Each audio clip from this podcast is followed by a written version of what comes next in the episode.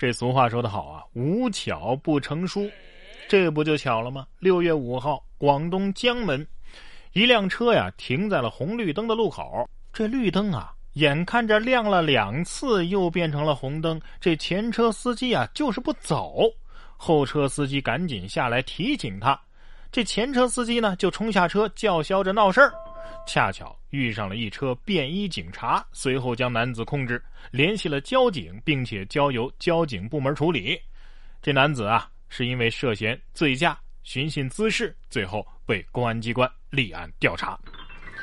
一车的便衣警察呀，内心台词是这样的：摊牌了，不装了。本来打算以平常人的身份和你相处，现在看来呀，那实在是不行了啊！这一定是特别的缘分。反正结局啊，引起极度的舒适。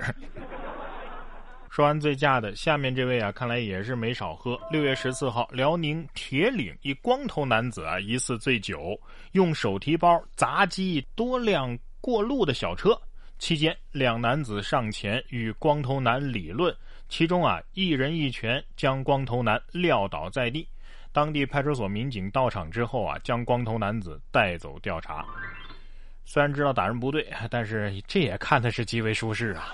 其实这光头的大哥呀，应该感谢揍他的那位大哥。任由他在马路上撒泼的话，那可不是每辆车都能及时躲避的呀。反正我发现啊，面相是有一定的这个科学性的。看谁不顺眼，这人八成啊就是坏人。这些个人看上去也不太正常。万磁王预定，X 战警没你呀，我下次不看了。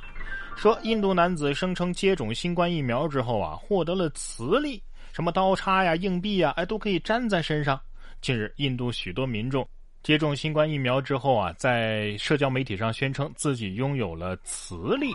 其中一名叫做索纳尔的七十一岁男子啊，更是在上传了自己吸附各种铁器的视频之后走红了。他声称啊。自己在接种第二剂新冠疫苗之后啊，就产生了磁力。随后呢，一组医护人员被派往到他的家中，对其进行检查，目前尚未有结果。而印度的政府新闻局事实核查中心表示，这些关于疫苗的谬论啊是毫无根据的，所有疫苗都不可能使人体磁化，而且是完全安全的。这前几天那个美国医生不是刚说注射疫苗能获得磁力吗？这边就有人配合上了。你们是提前沟通过吗？啊，以后坐火车呀就不用买票了，多好啊！你们往这火车皮上一靠，那不就顺便带走了吗？哎，我知道为什么了，不是打完新冠疫苗之后要求二十四小时之内不能沾水吗？你看这大夏天的，是不是？这这身上不得黏糊啊？啊，一油腻是吧，就粘上去了。不过这么强的磁力。现在洗澡估计是消除不了了，得得得得使劲搓。现在的有些这个所谓的网络大 V 啊，是是真能忽悠啊。近日又有一名这个微博大 V 说了啊，中国人对海鲜贪得无厌的胃口，正在耗尽世界各地的鱼类资源。他还呼吁中国人做一个有责任的消费者。这样的神论啊，也是立刻引发群嘲。呃，有人前去翻这位大 V 的微博内容，发现啊，他每到一地，那都是大鱼大肉，呃，其中啊不乏各种名贵的海鲜。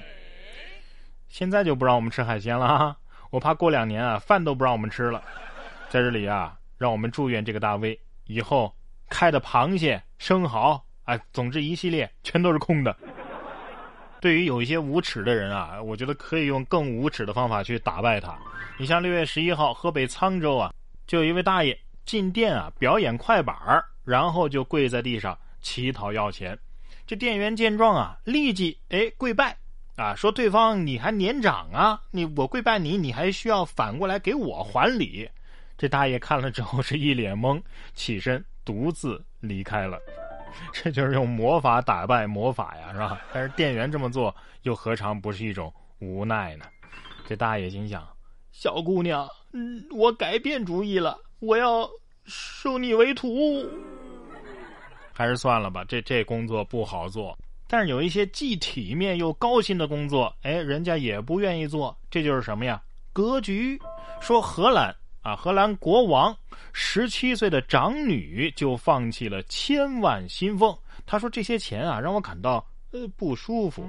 根据英国《卫报》的报道，现年十七岁的荷兰王位继承人阿玛里亚公主致信荷兰首相马克吕特，声明要放弃十八岁之后每年一百六十万欧元和人民币啊，就是一千二百三十九万元的薪俸。说这个平白领这些钱啊，让他感到很不舒服。他也是首位放弃薪俸的荷兰王室成员。有没有机会让我这样不舒服一下啊？啊，虽然但是但是不需要钱，你可以捐给需要的我吗？是不是？有网友说了，嗯，十七岁嘛，还是太年轻啊啊！话又说回来啊，谁不想年纪轻轻的就过上退休生活，衣食无忧呢？是不是？来看看别人的退休生活是怎么过的。是有这么一位化学退休工程师，爱好寻找失传已久的古老苹果。